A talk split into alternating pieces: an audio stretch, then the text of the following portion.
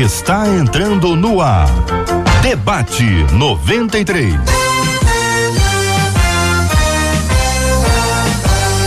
Realização 93 FM. Um oferecimento Pleno News. Notícias de verdade. Apresentação J.R. Vargas.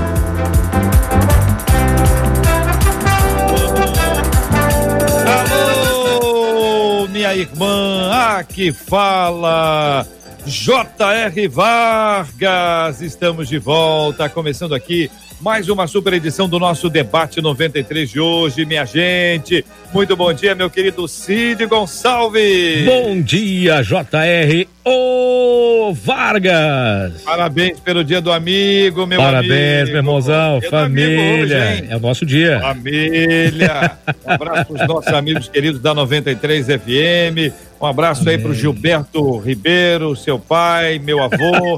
Que maravilha, Ele nem pode responder.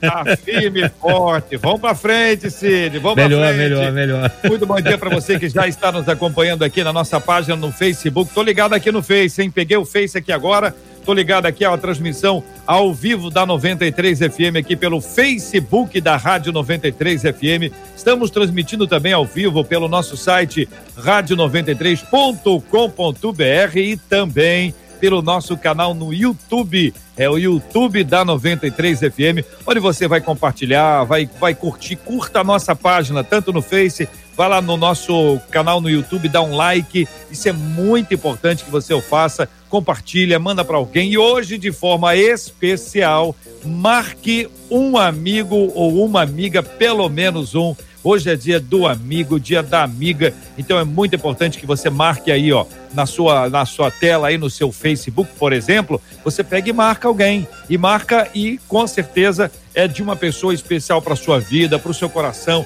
alguém que tenha te feito bem, alguém que seja parceria. Tem gente que é amigo de infância, né? É amizade desde 1519. Tem gente que é mais recente, tem amizades que são mais recentes, mas são profundas porque foram forjadas no momento de dificuldade, de luta. Portanto, hoje é dia do amigo, não deixe de agradecer a Deus pela amizade e lembre-se do que a Bíblia diz que Abraão e Deus eram amigos. Como a amizade entre Abraão e Deus foi forjada? Como é que ela nasceu? Como é que ela foi construída? Como é que pode alguém, um ser humano como você e eu, ter a possibilidade de ser chamado amigo de Deus. Isso é lindo de ver na palavra do Senhor e a gente pode ver vários outros exemplos de amizade entre os servos de Deus, entre as servas de Deus, a bênção de caminharmos juntos sob a poderosa mão do Senhor. Bom dia para você que está nos acompanhando e bom dia para ela, que é uma fera. Vai entrar aqui na nossa tela. Marcela, bom dia. Bom dia, bom dia JR, bom dia aos nossos queridos ouvintes. Mais uma semana com a graça do nosso Deus. Que alegria nós chegarmos até aqui. Segunda-feira, dia do amigo. Então, parabéns para os nossos ouvintes que são nossos amigos também, companheiros. Os ouvintes da 93 FM são mais do que ouvintes, eles são amigos porque eles oram com a gente, eles oram pela gente, eles choram com a gente, eles se alegram com a gente. Então é muito bom ter vocês aí com a gente e vocês participam com a gente também. 21 é o nosso WhatsApp, 96803 8319. 21 96803 8319, JR. Que benção, Marcela. Vamos abrir as nossas telas? Vamos apresentar os nossos debatedores, as nossas feras de hoje? Nossas feras, nossos debatedores, nossos amigos chegando para mais um debate de hoje.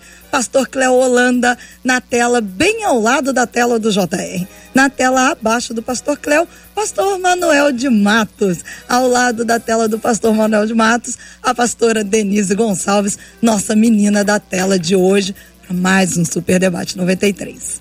Marque seus amigos na transmissão, ligue para os seus amigos, mande uma mensagem, manda o link para os seus amigos para que eles participem com a gente hoje aqui também do nosso debate 93. Vamos conhecer, Marcela, o nosso tema 01 de hoje. É um tema, gente, que nós vamos ter que conversar assim com muita franqueza, porque existe muitas muitas polêmicas que envolvem a questão da disciplina, especialmente quando ela está relacionada aos nossos filhos, né? Então tem gente que acha que é, porque apanhei e tô vivo, eu devo também bater no meu filho. Tem gente que diz, olha, eu acho melhor não bater, porque o mundo é outro, as crianças são outras, as crianças não são iguais às crianças de antigamente. É outro diz, não, mas a Bíblia diz que tem que disciplinar é com a vara. Outros dizem a vara, mas a vara é a vara ou a vara é qualquer instrumento de disciplina. E aí, Marcela Bastos? Pois é, porque a nossa ouvinte escreveu contando: olha, gente, eu acabo batendo por qualquer motivo no meu filho. Às vezes eu chego a machucá-lo. Confesso para vocês que eu deixo a pele roxa e arranhada. Eu quero o melhor para ele, mas sei que fico nervosa e passo do ponto. Isso acontece desde que ele era bem pequenininho e a cada dia que passa, ele se torna mais agressivo. Sinto que o meu filho me rejeita, diz ela. Eu estou profundamente arrependida, oro, só que eu sempre volto a bater nele. É possível educar sem bater? Ela pergunta. Como encontrar o ponto de equilíbrio na disciplina dos filhos? O que faço para mostrar ao meu filho que eu o amo, apesar de me exceder quando eu bato nele? E aí?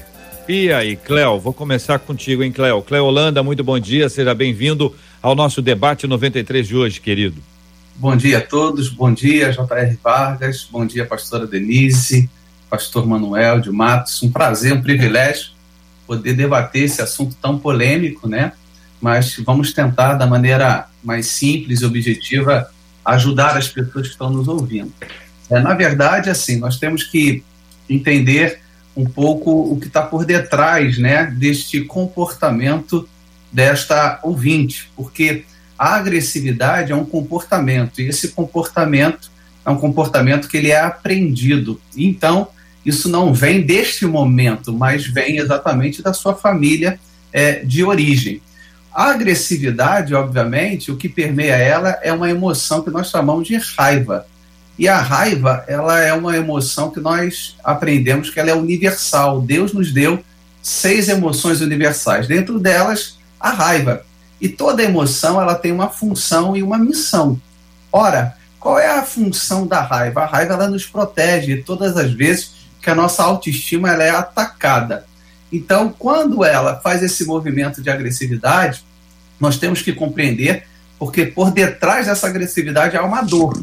Há uma dor que provavelmente ela carrega e ela não sabe dar conta dessa dor. Então, com certeza, ela trabalhando essa dor do passado dela, regulando essa emoção, porque Deus não vai tirar a raiva dela. Nós temos que aprender a regular essa raiva. Ela vai poder, com certeza, é, ter uma, um, um acompanhamento, uma relação melhor com seu filho porque se percebe-se aí que ela fala sobre rejeição. O filho está é, a rejeitando, mas isso é consequência exatamente da agressividade dela. Então, será que também ela não se sente em dado momento rejeitada pelo filho? Então, ao longo do debate, eu acredito que nós vamos conversar melhor sobre isso. Eu vou poder aqui, de uma maneira simples e objetiva, tentar ajudá-la da melhor maneira possível. Pastor Manuel de Matos, muito bom dia, seja também bem-vindo ao debate 93. O senhor concorda com Cléo? Qual a sua opinião sobre o tema? Bom dia, JR, bom dia aos queridos debatedores, a Marcela, a todos os ouvintes aí. Deus abençoe vocês e feliz dia do amigo para todos vocês também, viu? Eu concordo com o pastor Cléo, sim, e acrescento até um pouco mais sobre isso. Ela diz no e-mail que ela sempre ora, mas depois volta a bater no filho. É interessante porque ela orar, por incrível que pareça, nesse aspecto não vai mudar nada, porque isso é uma questão de decisão pessoal. Ela está extravasando a sua raiva e, obviamente, que alguns homens não entendem isso. O dia a dia de uma mulher é muito estressante. Às vezes a mulher está dentro de casa o tempo todo com o filho. É por isso que, na maioria das vezes, não são poucos os casos em gabinetes que eu ouço filhos dizerem: Ah, eu prefiro meu pai do que a minha mãe. Por quê? Porque o pai, na maioria das vezes, está fora então só chega em casa ao entardecer e quando chega ele diz: Eu estou morto de cansado, eu quero ter meu momento. E a mãe que teve o dia todo com esse filho agora também vai ter que ter parte da noite aguentando o estresse e o pior de tudo. Isso é 24 horas por dia, ela não tem férias, se ela tiver que viajar, o filho vai junto, ela não tem o dia dela, é todo dia, todo dia, todo dia. Eu estou justificando essa mãe? Não, muito pelo contrário estou dizendo que é possível ter um equilíbrio, sim, mas vai dar muito trabalho. Uma das coisas que o pastor Cléo falou e eu concordo, talvez o passado, talvez algumas coisas que aconteceram. Eu venho de uma época, e eu não sou tão antigo assim, eu sou novo, mas na roça, em que, por exemplo, eu apanhei muito. E, e, eu não entrei em depressão porque apanhei. O meu pai era um pai extremamente bruto e me bateu muito. Eu tenho três filhas, uma neta e um neto. E hoje eu mudei minha forma de educar minhas filhas. Eu não trouxe o que o meu pai fez comigo para dentro da minha casa. Porém, eu nunca deixei de bater quando necessário, porque entendo que a disciplina, em alguns momentos, vai exigir a vara da correção, sim. Que não necessariamente é uma varinha, mas pode ser um chinelo de pantufa, pode ser uma mão, que é uma palmada, depende. Mas tem que ter, em algum momento, sim, um objeto de correção, porque em alguns momentos a criança vai ter que entender que é necessário aquela correção mais, mais dura, se é que eu posso chamar, não chegando a uma agressão como no caso dessa mãe, que nós precisamos tomar um pouco de cuidado. Pastora Denise Gonçalves, bom dia, bem-vinda. Tendo ouvido os dois companheiros, que pensa, querida irmã, sobre o tema? Bom dia, JR. Bom dia, os debatedores, Pastor Cléo. Um prazer rever o Pastor Cléo, né? Pastor Manuel, né? Que bênção poder estar aqui com vocês. Queridos, eu estava aqui observando a, a, as palavras do Pastor Cléo, que é uma pessoa que entende melhor do que a gente, né? Essa questão, porque a área dele, a questão da, da psicologia, pastor Manuel com a sua experiência maravilhosa. Mas eu estava aqui me atentando para um detalhe, né? Pastor Manuel falou, né? Eu, eu apanhei quando era criança, não fiquei traumatizado por isso, né? É, lá em casa também a gente apanhou um pouquinho. Meus irmãos dizem que eu apanhei um pouco menos porque eu era a última filha e a única menina. Então eles dizem que eu fui privilegiada e apanhei menos. Mas assim, é, eu tinha uma técnica muito simples, eu muito branca, então se fizessem assim, meu, já uá, gritava e pronto. E todo mundo achava que estavam me matando e parava de bater. Mas enfim. É, hoje em dia, né? Aliás, hoje em dia não, né? Desde 2014, né? No meio do ano, lá em junho de 2014, foi, foi criada uma, uma norma, né? Uma lei, né? Que é, ela é chamada de Lei do Menino Bernardo. Essa lei, ela modificou um pouquinho o estatuto do, da criança e do adolescente. Então, o que, que acontece? Hoje em dia, bater, machucar, deixar roxo, arranhado, pode te dar sérios problemas com a polícia, com a justiça. Então, é necessário fazer alguma coisa rapidamente. Buscar ajuda psicológica. A gente ora, pastor sempre ora, né?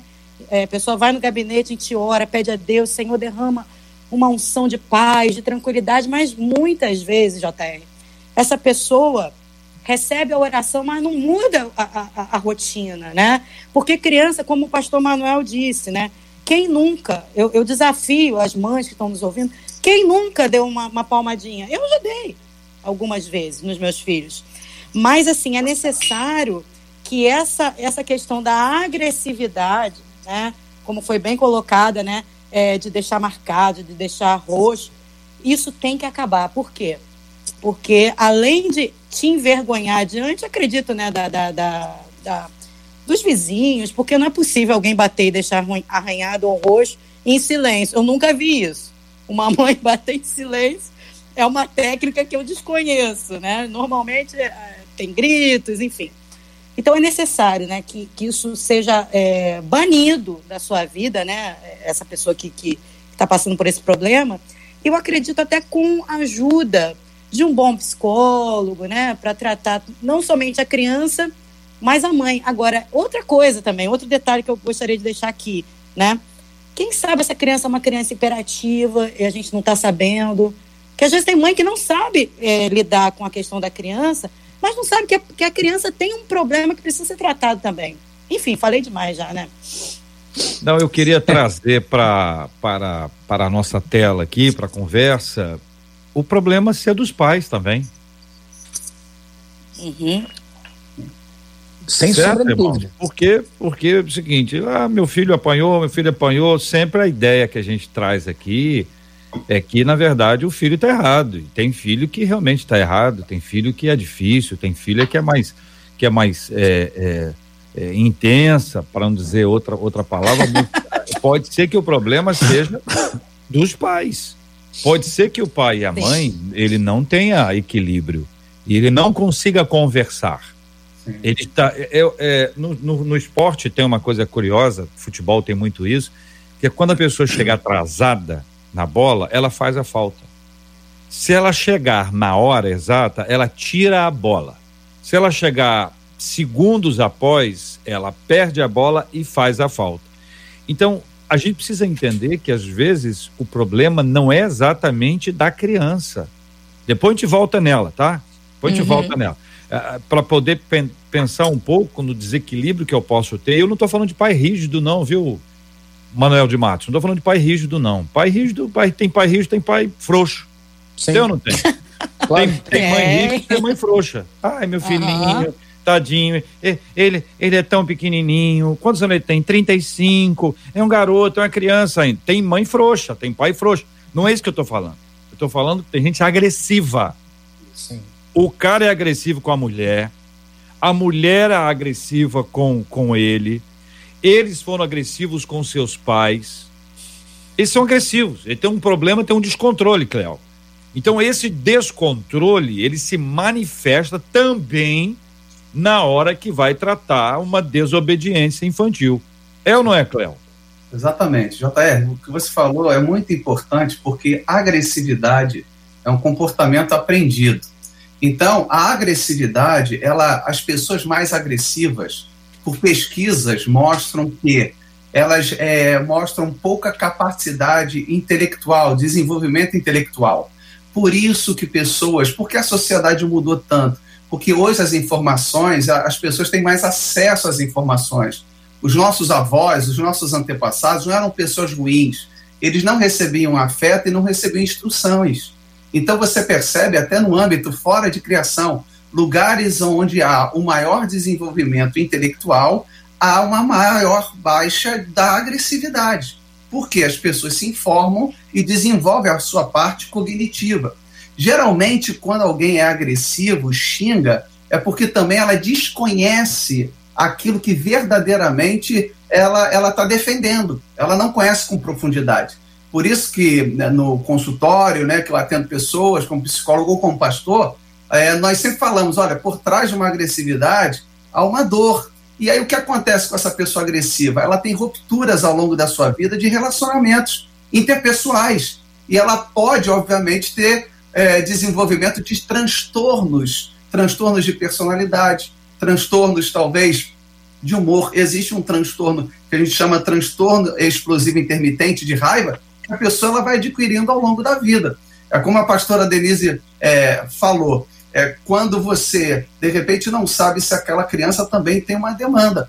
E esses pais, como você falou, como eles foram criados. Demanda de, mas, pois é, mas tem aí, tem a história da criação deles, que é um ponto, é. tem a história que a pessoa, ele é assim, ele é no trânsito, ele é no trabalho e vai ser com o filho. Se Exatamente. for só com o filho, por exemplo, o cara, o cara é uma dama, no melhor sentido da, da palavra. Se é que vocês estão me acompanhando, tá me acompanhando aqui? Estão acompanhando, Marcela? Estão, né? É o seguinte, o cara é uma dama, o cara é, é um gentleman, entendeu? O cara é suave e tal, mas quando se trata de disciplinar o filho, o cara é um brutus. Então tem, tem, um problema aí, né, Cléo? JR, perdão. E será que ela não está descontando essa frustração sem saber da vida, do momento em que ela está levando? E aquele filho representa alguma situação? Lembra o pai, lembra o pai. É, um casamento frustrado, é, uma, uma, uma profissão interrompida. Então, assim, é, é, nós não conhecemos a história dela com profundidade. Hum. Mas essa criança, ela, a agressividade da criança é resultado de um comportamento aprendido a priori que vem dessa mãe. Manuel de Matos, você é um exemplo de alguém que não apreendeu, não apreendeu, não adquiriu o comportamento do seu pai. Tá certo? Você é doce, você é um gentleman. Você tem não. três filhos, né? É sim, padoveira. É sim, é assim. É sim. Então você trata muito bem as suas filhas, você trata muito bem os seus amigos, entendeu? Você nos trata sempre muito bem. E estou falando um gentleman, você é um, um gentleman. E aí você você viveu uma história anterior que você não reproduziu. Então, não é todo mundo que viveu uma coisa no passado que vai reproduzir hoje. Eu estou preocupado é que, às vezes, num assunto como esse, a gente só trata o filho. Não, é. que essa criança realmente tem que fazer, tem que disciplinar, tem que fazer. Mas aí, quem vai disciplinar o pai e a mãe? É. é a pergunta, pastor Manuel de Matos. Quem há Olha... de disciplinar o pai e a mãe? É só Ô, o pai do céu? Ô, JR, você disse algo aí que é muito interessante. As pessoas gostam muito de se apoiar no passado. Ah, porque o meu pai e minha mãe foi assim comigo, então agora eu também sou assim. Foi a educação que eu recebi, foi isso e foi aquilo. Bom, como você disse, eu não apenas no meu pai, mas eu morei com muitas famílias no Brasil. E em quase todas elas, 100%, eu apanhei muita coisa. Desde chicote de bater em boi, a pimenta nos olhos, foi... só Deus sabe o que eu passei na minha vida. E eu sempre tive o seguinte pensamento, mesmo não sendo cristão, eu nunca tinha entrado numa igreja eu pensava, quando eu tiver meus filhos, eu serei diferente. Era algo que eu já criei dentro de mim. Agora, lógico que a genética do meu pai, da minha família, estava muito presente em mim. E eu tive que trabalhar muito isso em mim depois que eu aceitei a Jesus. Não foram poucas as vezes que eu me peguei, JR, e eu não tenho hum. problema em dizer isso, é, sendo agressivo com as minhas filhas, não de espancar essas coisas, mas em palavras, em ser muito duro, sem nenhum tipo de necessidade. Aí eu aprendi uma técnica com Deus. Eu, eu acredito que foi com Deus, porque lendo a Bíblia eu descobri uma maneira de disciplinar. E a disciplina ela precisa ser didática. Todas as vezes que a disciplina é apenas uma reação, ela pode ser prejudicial. Mas todas as vezes que a disciplina é didática, ela nos faz crescer. Então o que, que eu aprendi? Existiram momentos na minha vida, por exemplo, que Emanuela e Beatriz, que são minhas duas filhas caçulas, elas começaram a brigar dentro de casa e eu chamei as duas rindo, brincando e disse: "Vem cá que o papai vai corrigir vocês". E elas acharam que eu não ia fazer nada porque eu estava rindo. E eu puxei o meu cinto, literalmente falando, dei uma lambadinha na Manuele, falei para Beatriz: "Você vai receber três porque você é mais velha". e elas falaram: "Pai, mas você, mas você bateu rindo". E eu disse: essa é a didática da disciplina. Eu não estou te batendo porque eu estou com raiva. Eu estou te batendo porque eu preciso te corrigir. Então, depois eu sentei, conversei com elas e expliquei por que elas apanharam. Porque esse é o problema. O pai reage, bate, perde o controle e o filho muitas das vezes não sabe nem por que está apanhando. Ele não está entendendo nada. E o objetivo da disciplina é trazer clareza ao erro que a criança cometeu. E aí, Marcelo, o pessoal deve estar tá falando, contando o caso aí. Você deixa esse microfone aberto, Marcela, que eu quero ouvir o que dizem os nossos ouvintes, porque a Denise. Ô, Denise, me fala uma coisa: quem é que disciplina os pais, Denise? Se os pais agem assim, será que não há um descontrole por parte do pai ou da mãe? A gente pode justificar tudo. Teve um dia difícil, tá numa crise, é a pandemia, a gente pode justificar tudo, mas tem a, a, na casa ao lado mora uma pessoa que está passando pela mesma crise, mesmo isso, mesmo aquilo, e não faz a mesma coisa. Então, Exatamente. quando justifica demais, eu acho que é um negócio esquisito. É, porque primeiro que o pai tem que se colocar em condição de pai. Ele é o responsável por aquela criança, né? Eu, eu vejo muito essa inversão. Ah, mas eu tive problemas na minha vida, né? Isso que você está dizendo, JR. Justificando os seus erros por conta do passado. Mas a Bíblia diz em Provérbios 31, 26 o seguinte: fala com sabedoria e ensina com amor. Então eu preciso aprender com o Senhor a ser um bom professor, um professor que, que é amoroso, não um professor que é violento, né, que é agressivo. Então o grande desafio é exatamente esse, observar segundo a palavra, mas o evangelho, ele tem que fazer diferença na vida da gente como um todo. Não é só quando a gente vai lá pregar para o pecador. Não, é, a, o nosso primeiro ministério é a família. Quando as famílias entenderem isso, né? Se eu não estiver bem com meu marido, com os meus filhos, vai ficar complicado eu, eu, eu exalar né, esse evangelho que eu tanto prego. Então é necessário, é um desafio. A gente sabe que pessoas trazem marcas do passado, trazem é, é, inúmeras situações, mas aí é, profissionais como, por exemplo, o pastor Cléo, né, podem ajudar, né, um bom psicólogo, um bom psiquiatra, para tratar não somente a criança, como você disse, que pode ter um transtorno sim, porque se essa mãe está também tão é, sem saber o que fazer com essa criança, provavelmente essa é. criança pode ter um transtorno. Mas é necessário que ela se fortaleça, para que ela consiga exercer o papel de mãe, de educadora, né? É, calma, tranquila. Agora, o Ma Marcela, me diga uma coisa, laranjeira produz o quê? Laranja? Mangueira. É, então é o seguinte, tem, tem gente que está reclamando dos filhos, mas esquece que.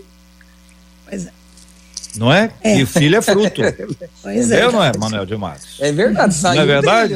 Você chega ali e fala assim: você é uma mangueira e está querendo que o filho seja uma, uma laranja. Quer dizer, o, o JR, gente... aquela, aquela expressão ah. antiga, as palavras convencem, mas o exemplo arrasta. Arrasta. É. Tem muita gente querendo convencer com palavras, mas o exemplo em casa conta muito. É verdade. E, e, é. e eu tenho, tenho uma que é antiga, é até é, é do Cléo, eu não conheço, não me lembro bem, mas é o fruto não cai longe da árvore. Então, um negócio assim, Marcela, tem que fazer uma pesquisa aí para saber qual é que essa frase. O Cléo sabe, não sabe, Cléo? Eu, não, eu acho que é do pé, né? Do pé. É. é. O fruto não cai longe do pé. Tá vendo como é que sabe? É. Mas é conhecimento, não é idade, é conhecimento. Marcela, vamos lá, que diz os nossos ouvintes aí, por favor.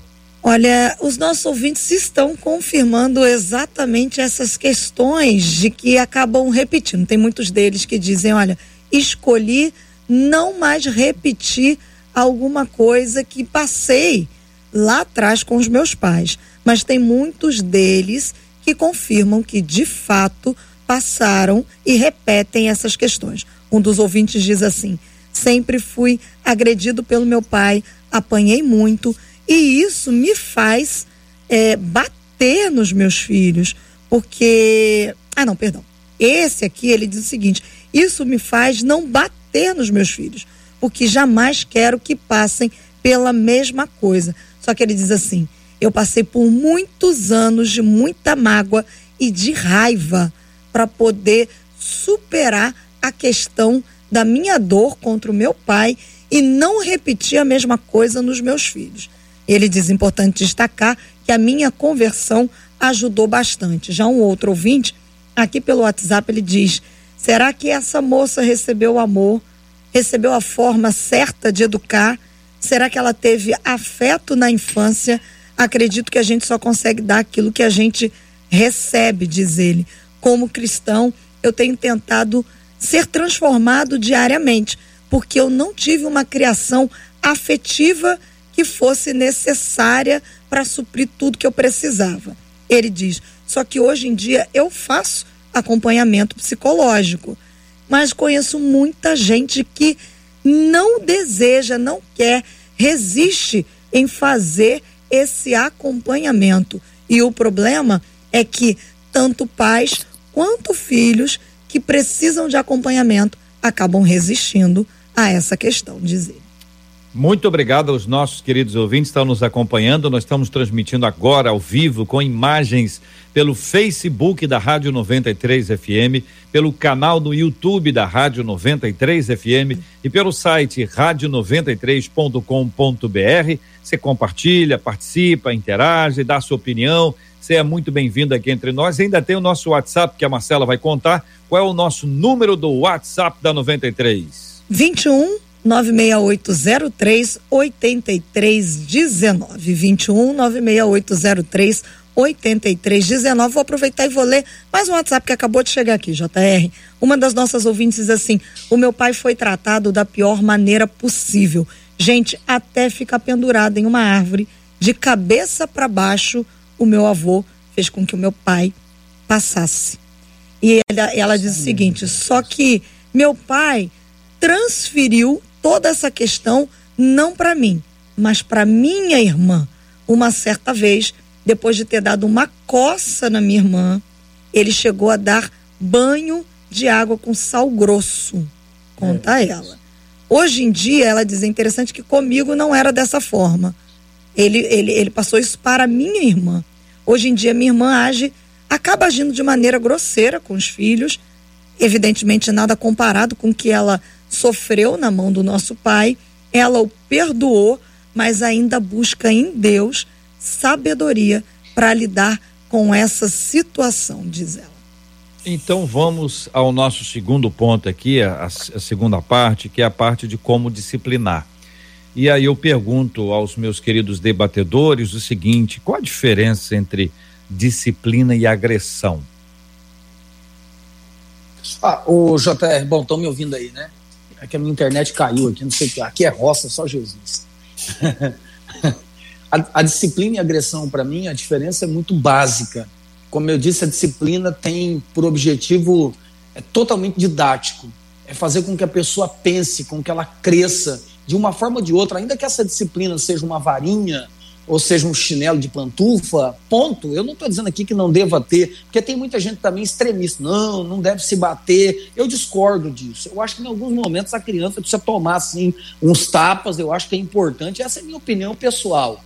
Porém, isso deve ser totalmente didático. Se isso for apenas uma reação de raiva, pode trazer traumas para essa criança falta de entendimento e outras coisas mais. Isso, JR, quando estamos falando de crianças, porque aí depois nós vamos pegar um novo nível, que é o adolescente, que é o jovem, que é aquele rapazinho, como você disse, que já está com 35 anos e a mamãe e o papai tá dizendo: não, tadinho, ele dorme até meio-dia, porque o bichinho vai dormir tarde, mas o vagabundo tá jogando videogame até meia-noite, duas horas da manhã. Não, irmão. Aí a disciplina muda totalmente.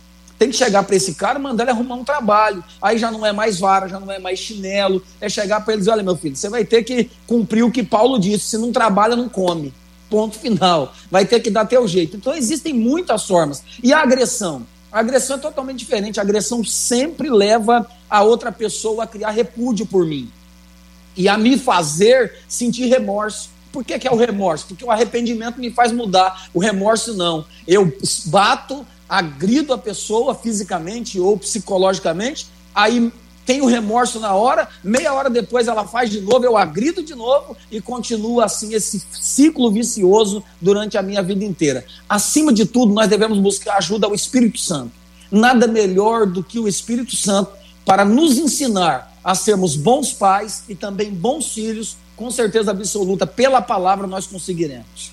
Disciplina versus agressividade. E aí? É, eu acredito que cada um, né, na sua família de origem, tem as suas crenças, sua maneira de lidar com determinadas situações. Eu acredito que a disciplina, né, claro que eu acredito que muitas vezes nós, como os pais, perdemos um pouco a cabeça por vários atravessamentos emocionais e acabamos praticando algo errado no sentido de passar do ponto, alguma coisa nesse sentido.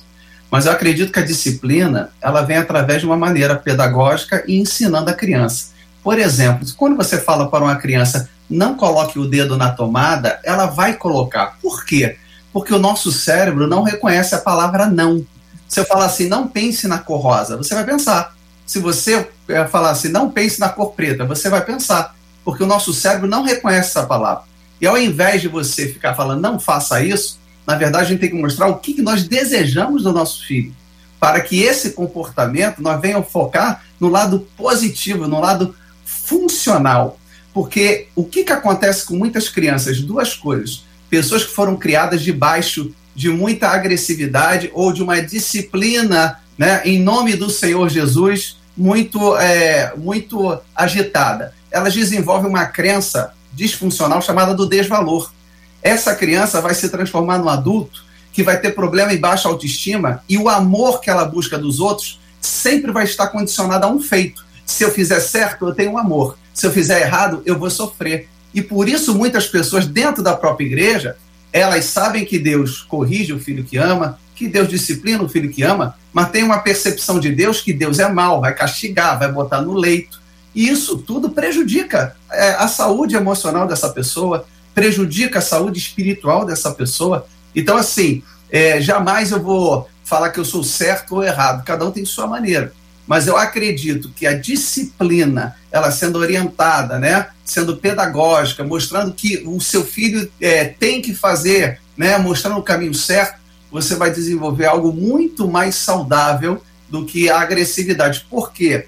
A agressividade tem pais que pensam que estão corrigindo, mas estão sendo agressivos. Aí entra outro ponto. Existem três tipos de abusos que nós só falamos de um, que é o sexual. Existe o, o abuso que ele é, é físico, como essa mãe, infelizmente, está abusando da criança, e o psicológico, é o moral. Então, é esse, esse indivíduo ele vai desenvolver um esquema mental desadaptativo que a gente chama de abuso e desconfiança. vai ser uma pessoa extremamente desconfiada com os outros, não vai conseguir se relacionar bem com outras pessoas e na sua vida sentimental pode até mesmo escolher parceiros explosivos e, e parceiros que realmente vão ser agressivos. Então, assim, é muito mais profundo do que simplesmente é, algo paliativo. Por isso que saber e compreender a história da pessoa é fator determinante para nós orientarmos da melhor maneira possível. E aí, Denise? É, eu estava aqui é, ouvindo né, o que o pastor Cléo falou e o pastor Manuel também, e eu estava me lembrando do texto de Provérbios, no capítulo 13, no verso 24, vai dizer: Quem nega castigar seu filho não o ama. Olha que interessante, não o ama, né? Quem ama não hesita em disciplinar. A palavra aqui é disciplina, não é violência, né? Não é expor a, a, a, o filho ao ridículo, não é bater. E, e, é interessante a gente lembrar que antigamente não existiam normas. Exatamente. Hoje a criança é treinada para contar na escola que ela está sendo violentada em casa, né? E, e, isso pode gerar um problema ainda maior para essa além de todos esses problemas que a gente já já observou aqui, vários outros problemas. Olha o que diz. A, as crianças, né, o, o, o decreto 13.010, tá? As crianças e os adolescentes têm direito de serem educados, cuidados, sem o uso de castigos físicos ou de tratamento cruel ou degradante. Então é necessário a gente observar. Antigamente, né? Antigamente não dava problema. O pai batia, é, fazia é, é, essa questão aqui do uso de castigos físicos e não dava problema nenhum. Hoje em dia é necessário parar, porque a criança já entende que se ela contar na escola, ela, ela vai pedir socorro. Ó, eu vou contar um negócio para vocês que aconteceu é, com uma pessoa que eu conheço. Ela foi bater no filho, né? Essa pessoa foi fazer um gabinete comigo e ela contou: olha, o meu filho tá me ameaçando, menino terrível, assim, um menino que só Jesus. E ela bateu. O garoto falou: Olha, eu vou te denunciar. Eu vou contar lá na escola que você está me batendo e etc e tal. Então, hoje em dia, a criança já tem essa ideia. É necessário essa mãe, em nome de Jesus, parar, buscar ajuda para si e talvez para o menino também. É, o ponto talvez seja para a gente amadurecer se a gente está pronto para disciplinar. Porque se a disciplina migra para agressividade, o problema pode ser da criança, pode ser. Tem criança que, como eu disse, é muito intensa, criativa, uma pessoa assim, né, muito expansiva e realmente ela, ela gera isso. A outra coisa é que o indivíduo pode não ter o equilíbrio para poder tratar. E aí, se ele estiver desequilibrado, pode ser no momento de desequilíbrio, todo mundo pode ter na vida, mas pode ser que seja uma característica. Exatamente é uma pessoa desequilibrada. Ele come, come muito, ele bebe, bebe, bebe muito, ele di dirige, ele acelera, ele vai pro futebol, ele quer passar o dia todo no futebol. Se ela é mulher, vai pro shopping, quer passar o dia todo. É uma pessoa exagerada, ela não tem equilíbrio, as, as medidas dela são, são de acordo com o dia.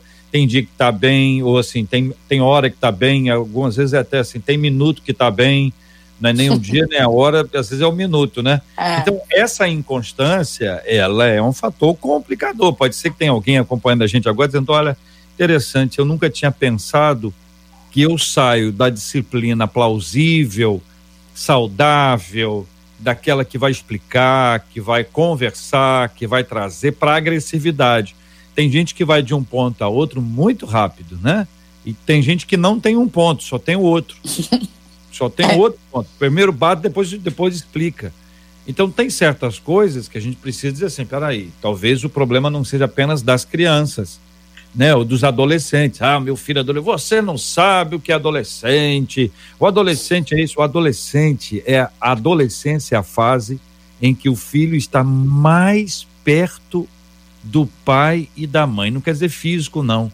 Ele parece mais com você quando você era adolescente é, é, é uma conexão curiosíssima, porque quando nasce, o pai diz assim: é a minha cara. A mãe diz: não, isso é a minha cara. Quando cresce, isso é da sua família, puxou o seu lado, isso aí, ó. Não, puxou o seu lado. E é, e é a hora que tá mais igual. Então a gente precisa ter o equilíbrio para poder tratar as coisas. Ninguém toma água o tempo inteiro. enche o balde de água, ninguém aguenta. Ninguém come o tempo inteiro, ninguém aguenta isso, Cléo. Então, quando a gente pensa nesse equilíbrio de tratar, o indivíduo que vai tratar, quem é que trata quem trata, entendeu? Quem é que disciplina quem disciplina? Se quem disciplina não for disciplinado, que disciplina esse indisciplinado fará?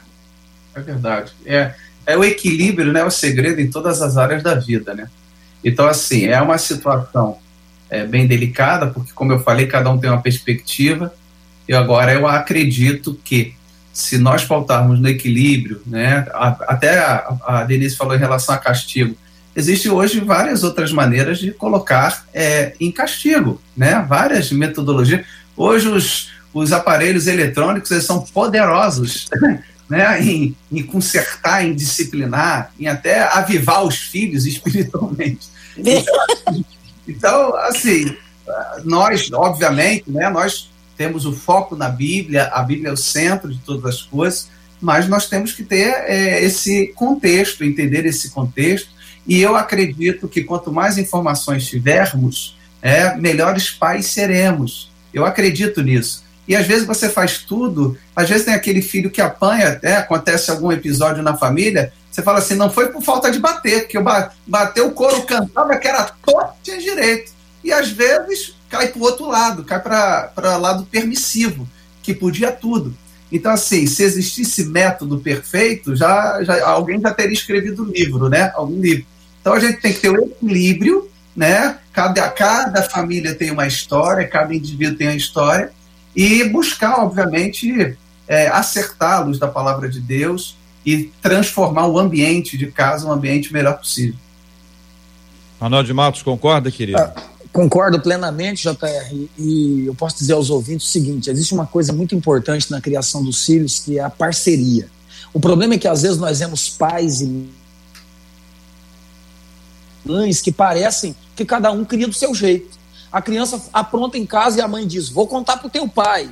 Só que ela não disciplina. E aí parece que o pai virou lobo mal da casa. Então o filho fica esperando o pai chegar, apavorado, porque o pai vai pegar ele e é aquela figura que vai corrigir. E aí o pai muitas das vezes chega, pega no colo e diz: Não, filho, papai te ama. Aí a mãe quebra a cara, porque botou um terror no filho, dizendo que o pai ia corrigir, o pai não corrigiu, e não há uma parceria. Criação de filhos é parceria.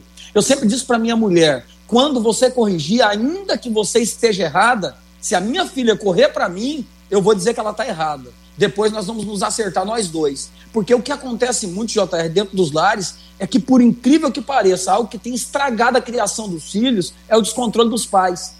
Porque a mãe corrige, o pai vai contra. O pai corrige, a mãe vai contra. Parece que é uma disputa dentro de casa. Um quer de um jeito, o outro quer de outro. E, na verdade, os dois querem um bem comum, que é o quê? Cuidar dos filhos. Então, ser pai é ser maduro, ou pelo menos deveria ser. Ser pai é ser parceiro. Nós precisamos ser parceiros na criação dos nossos filhos, trazer os nossos filhos com respeito, na disciplina, no cuidado, mas eles entendendo que meu pai e minha mãe são parceiros na minha criação.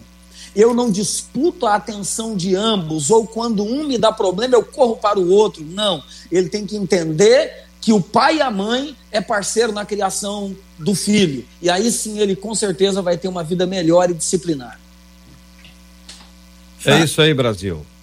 Olha, falando aqui, JR, de historinha é, engraçada, porque o ouvinte falou que, olha, eu vou contar uma história engraçada, porque o pastor Cléo, ele falou que os aparelhos eletrônicos, eles fazem até um avivamento nas crianças e nos adolescentes, né? Deixam eles é. cheios do Espírito Santo. Aí uma ouvinte tinha mandado um pouquinho antes do pastor Cléo falar, ela disse assim, ó, oh, gente, uma historinha engraçada.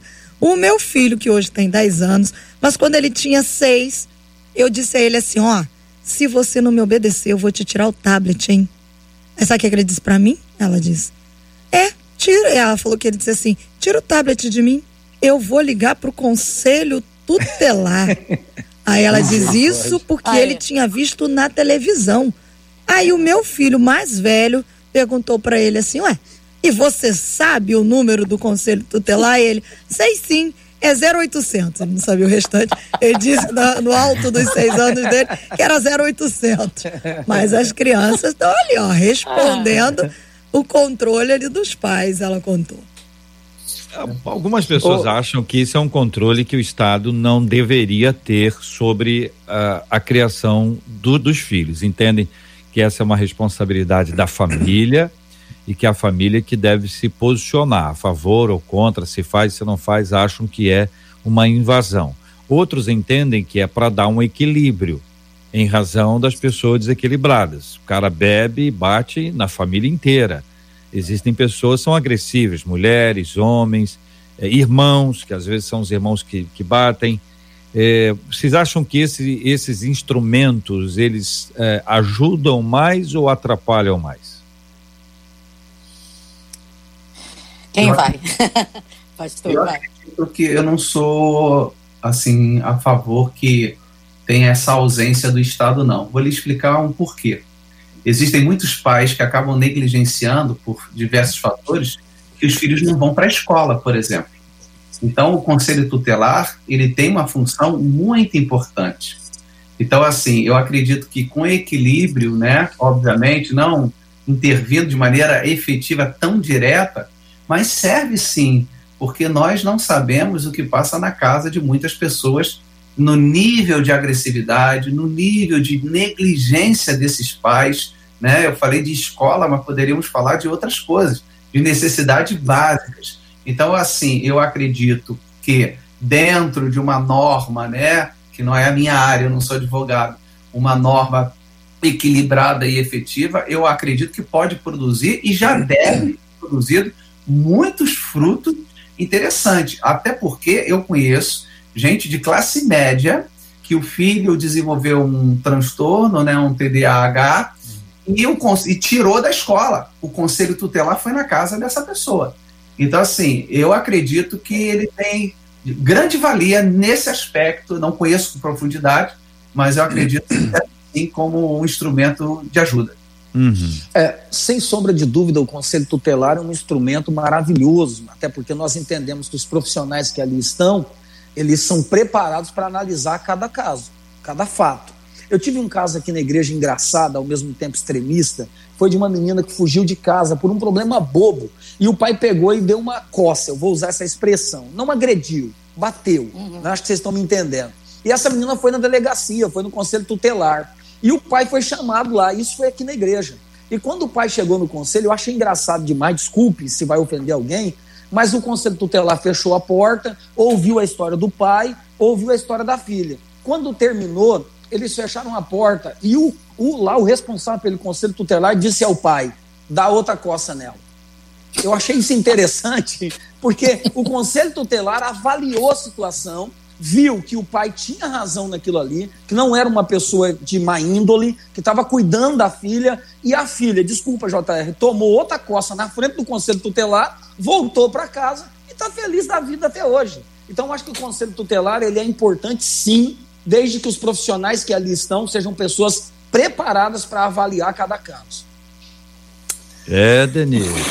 É, exatamente, os pastores já disseram tudo, né? É, é a gente via que essa, essa situação da criação dessa lei da, do menino Bernardo foi uma situação extrema, né? A gente viu, é, a gente assistiu anos atrás um pai jogando filho pela, a filha pela janela, né?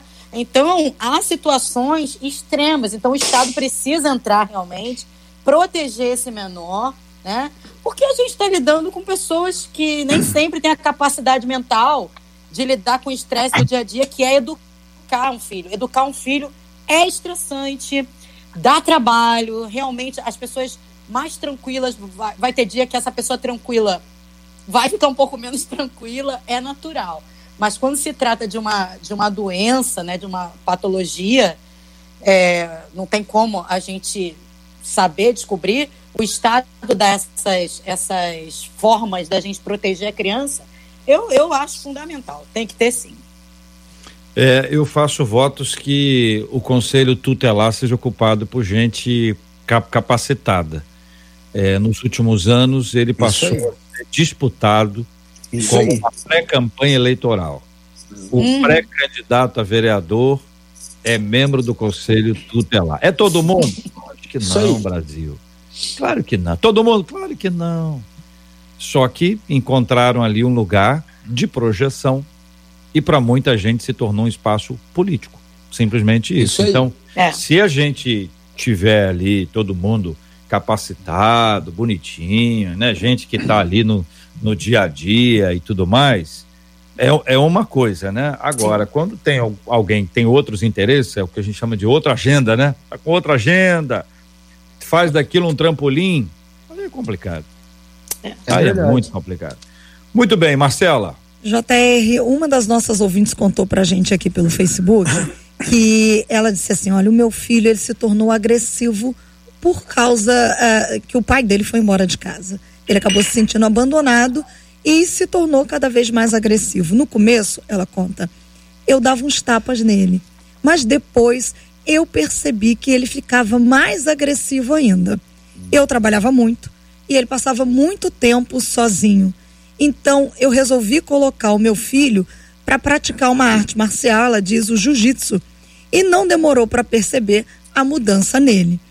Depois de um tempo, o meu filho me chamou para que eu pudesse ter algo de mãe e filho com ele. Aí ela conta: hoje nós fazemos jiu-jitsu juntos. Ele que tem coisa. 19 anos, é um cara incrível e extremamente amável, conta ela. Que bonito. Nossa, que lindo. História bonita, né? É, é por isso que cada caso é um caso, tá vendo? A, a, a questão ali da agressividade era uma ansiedade da separação. É... E a maneira a qual ele buscava o afeto era sendo agressivo para que a mãe olhasse para ele. Olha para mim, né? E o desejo de ter a mãe junto, né? Então, será que ela, se fosse agressiva, ele seria isso? É. Chamando a atenção, né? É, é, chamando a atenção. Buscando o afeto dela. Não é. o pai buscando o afeto. Muitos ouvintes falam aqui, gente, sobre essa geração ser uma geração, e aí os termos são, são dos mais curiosos, né? Nutella, mimimi. e a gente disse: eu não, eu sou da geração raiz. Aí a gente para para conversar com os nossos pais. Aí eles dizem é. o seguinte: você, raiz? Você é um Nutelão, Nutelão. Raiz sou eu. É isso aí. Aí você fala assim: vou conversar com meu avô, vou dizer para ele o que que meu pai disse. Aí o meu avô diz assim: seu pai falou o quê? Raiz? É Nutelaço. Raiz sou eu. Se você for um abençoado, tiver um bisavô, essa conversa vai longe. Porque a geração Verdade. anterior sempre se considera mais forte do que a atual. Sempre se considera para isso. Hoje a gente disse, não, tecnologicamente a geração mais nova é superior. Tecnologicamente, mas eles são imaturos, eles são isso, a gente tem que botar um defeito neles para aliviar a nossa consciência e, é. e aliviar algumas coisas. Então, a gente pode não ser tão raiz quanto a gente acha que é, porque se os nossos pais foram mais raízes do que a gente, raiz, raiz mesmo nós não somos, nós somos mais ou menos uma raizinha. Então, essa transição, Cléo, essa transição de geração é comum, não é, Cléo? A, a, a, um, a atual olhando para a próxima, né? Na verdade, as duas estão ali juntas, mas nós olhando para os nossos filhos mas eu acredito firmemente naquilo que eu falei logo no início. É, a agressividade ela tem a ver com a falta de conhecimento. Conforme vai se adquirindo conhecimento, né, acesso às informações, o nosso cérebro, isso é pesquisa, vai desenvolvendo cognitivamente e a agressividade diminui, tende a diminuir. Então, os nossos avós foram pessoas criadas com muita dificuldade, muita escassez, pouca é. informação, e assim foi indo. Claro que existe, obviamente, uma hipercompensação nossa, dos nossos pais, o que a gente tem uma crença nós, o que eu sofri, eu não quero que meu, pai, o meu filho sofra, quando na verdade a demanda é nossa, né, nem dele. Mas as informações, o estudo, ele fez com que essas gerações elas fossem mais é, pensativas, mais críticas, vamos dizer assim. Que na perspectiva dos mais antigos é mais frouxa. Exatamente, exatamente. Você tinha que disciplinar esse moleque aí como eu te disciplinei. Aí você vira pro pai e diz, é, mas não deu muito certo, tô aqui, é. né? Ó, se pancada adiantasse, se pancada é. adiantasse, eu posso te garantir, os presídios estavam vazios. Eita, Brasil. Ô, Marcela Barros. Trabalhei três anos em presídio, trabalhei três anos em presídio, ah. batizando presos em, dentro de caixa d'água. O que mais tinha ali eram mães na fila visitando os filhos e você ouvia as histórias que não faltou foi correção, que não faltou foi chicote, que não faltou foi cinto, é, faltou, teve de tudo, mas não adiantou. Menos Entendeu? conversa. Diálogo, mostrar orientação, é por aqui, é isso. É, então, tem que ter muito equilíbrio aí, gente. Um e, maneira e deve ser respeitado também. E se, se você, pai e mãe, você se coloca agora nesse lugar de dizer assim, poxa vida, eu, eu tô agindo errado, eu, eu percebo que eu exagero, eu, é hora de pedir ajuda. Não tenha vergonha de pedir ajuda, isso independe. E outra coisa, os filhos estarem bem não é mérito dos pais, não. Pode botar a graça de Deus nessa história aí, entendeu? E às vezes você criou direitinho, o menino desviou. A culpa também pode não ser sua. Existem muitos ventos que tem entre lá e cá. Verdade. Você não domina a mente de uma pessoa. Então a gente se sente culpada porque os filhos fizeram escolhas erradas, mas os filhos fazem escolhas erradas, que eles fazem as escolhas deles. E as escolhas deles podem não ter sido orientadas por, por nós. Logo, pode dar zebra, né? Pode dar ruim. Então a gente tem que ter paciência com isso e não desistir nunca. Então é importante que pais não desistam dos filhos e filhos também não desistam dos pais. Você quer que o seu pai seja perfeito, mas você não é. Quem, como é que pode alguém perfeito exigir que o outro seja? Não tem jeito, não tem jeito. Muito obrigado, meus queridos debatedores, pastor Manuel de Matos, que nasceu lá no interior do Paraná, de lá para todo o Brasil. Bom dia, Deus te abençoe. Obrigado, pastor. Eu que agradeço, JR, pelo carinho de sempre estar com vocês e deixo para os ouvintes um conselho. O homem segundo o coração de Deus, Davi, o maior rei de Israel, ele foi um péssimo pai. Leia a história dele, você vai entender a história do Davi. Foi o maior rei, segundo o coração de Deus, e um péssimo pai. Então, nem sempre andar com Deus, se eu não obedecer tudo que Deus tem, me fará uma boa pessoa, tá bom? Beijo para todos da mesa, beijo a todos os ouvintes, beijo para minha família, minhas filhas, netos, esposa e a todo o Brasil para Cristo, ó. Assim para vocês. Pastora Denise Gonçalves, filha do Reverendo Eli, obrigado, um abraço. Obrigada, JR. Quero agradecer a oportunidade de estar com o pastor Cléo, pastor Manuel, Marcela, você. E queria mandar um abraço para todos os meus amigos, já que hoje é o dia do amigo, né? É, gostaria de agradecer a Deus pela vida de cada um deles. Um beijo no coração dos ouvintes e dos que nos acompanham através da internet.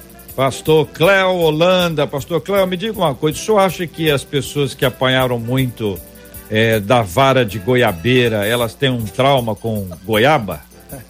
Olha, aí, aí, eu não sei. Porque eu vi tanta gente falando de goiaba, né? vara de goiabeira. Mas por que essa vara? Ela, ela é especial? Ela arde. Manuel de Matos que deve ter conhecido.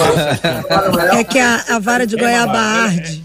Eu, é, eu adoro arde. goiaba. Arde. A Marcela, vai lá. Peraí, peraí, desculpa, viu, pastor Cláudio? Só um minutinho. Sim, Marcela, estamos todos ouvindo. A vara de goiaba arde, garoto. É. É verdade. É a vara pentecostal, fogo.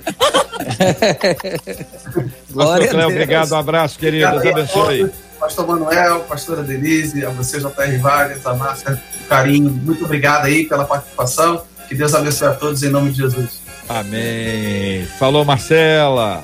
JR, eu, eu queria falar um negocinho aqui que me veio ao coração enquanto vocês falavam e quando chegou aqui a, a aquele, aquele zap da nossa ouvinte falando sobre o jiu-jitsu. Eu não sou mãe, mas eu trabalhei com adolescentes durante muito tempo, ainda trabalho com eles. É, fui disciplinada com muito amor pela minha mãe. Fui disciplinada bastante, viu, gente? Mas uma das coisas eu queria dizer aos pais, porque tem muitos pais aqui agradecendo, dizendo que debate abençoado para todos nós, principalmente para os pais de hoje.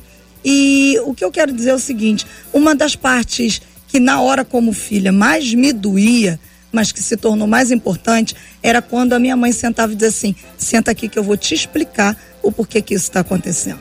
E ela me olhava no olho, era a parte que eu queria fugir, era a parte que eu não queria ficar. Mas aquilo, ela demonstrava o quanto eu era importante para ela. Marcela, onde você quer chegar? Eu quero dizer para você, pai, mãe, que está acompanhando a gente hoje, ao longo da minha experiência trabalhando com adolescente, seu filho quer te ouvir. Seu filho quer saber que você o está ouvindo. Principalmente se ele vem de alguma experiência na igreja, teve alguma experiência com Deus, ouça o seu filho, ame o seu filho e essa história dessa ouvinte mexeu tanto comigo, foi tão interessante que ela arrumou algo para fazer junto com o filho. E às vezes o seu filho só quer que você, mãe, de repente o um menino, quer que você sente para jantar com ele fora. Algum dia comer uma poca, sei lá, comer uma esfirra.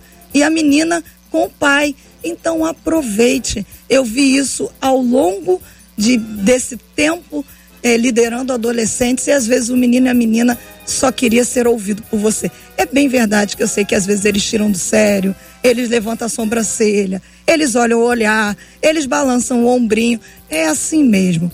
Mas eles querem ouvir você. Eles querem saber que você os ouve. Então, fica a dica de alguém que não é mãe, mas é filha e que tem trabalhado com adolescentes durante tanto tempo. E JR, você disse aqui que pra, era para os nossos ouvintes mandarem recado para os amigos, né?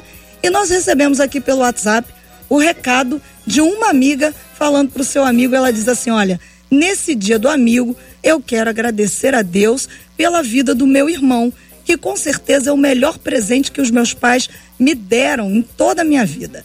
A minha gratidão e o louvor a Deus pela vida dele. A irmã é a Renata, o irmão é o J.R. Vargas. Ei! que que é isso? Renata é uma santa. Renata é uma santa irmã. Ela, ela passou maus bocados nas mãos do irmãozinho dela mais velho, mas o vínculo é, é tão forte e sempre foi. Eu me lembro, olha que eu me lembro, hein? Olha que coisa, hein, Cléo? Tem que explicar isso, hein, Cléo? Me ajuda aí. Quando a minha irmã nasceu, eu eu estava enciumado, como era de se esperar, filho único, o dominador do lar, né? Aquele cara que tudo era para ele.